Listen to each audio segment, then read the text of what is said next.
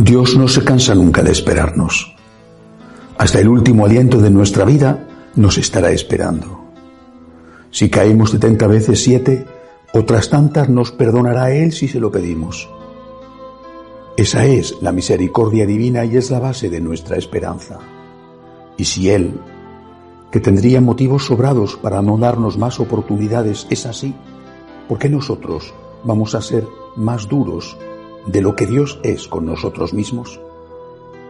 Con frecuencia nos cansamos antes que Dios y tenemos menos paciencia con nosotros mismos de la que Dios nos tiene. Rechazar la invitación de Dios a volver a empezar, a intentarlo de nuevo, es una ofensa más, quizá la más grave que le hacemos a Él. Debemos imitar su amor también con respecto a los demás, dándole la oportunidad de que también ellos puedan volver a empezar, puedan levantarse tras haber caído. En este caso, sin embargo, conviene tener una legítima y sana prudencia para evitar volver a ser heridos por quienes ya lo hicieron y que podrían aprovecharse de nuestra generosidad. Propósito.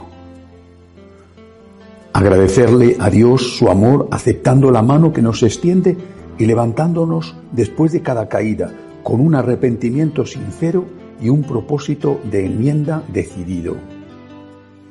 Dar a los que nos piden una nueva oportunidad la ocasión de rectificar, siempre con prudencia para evitar abusos.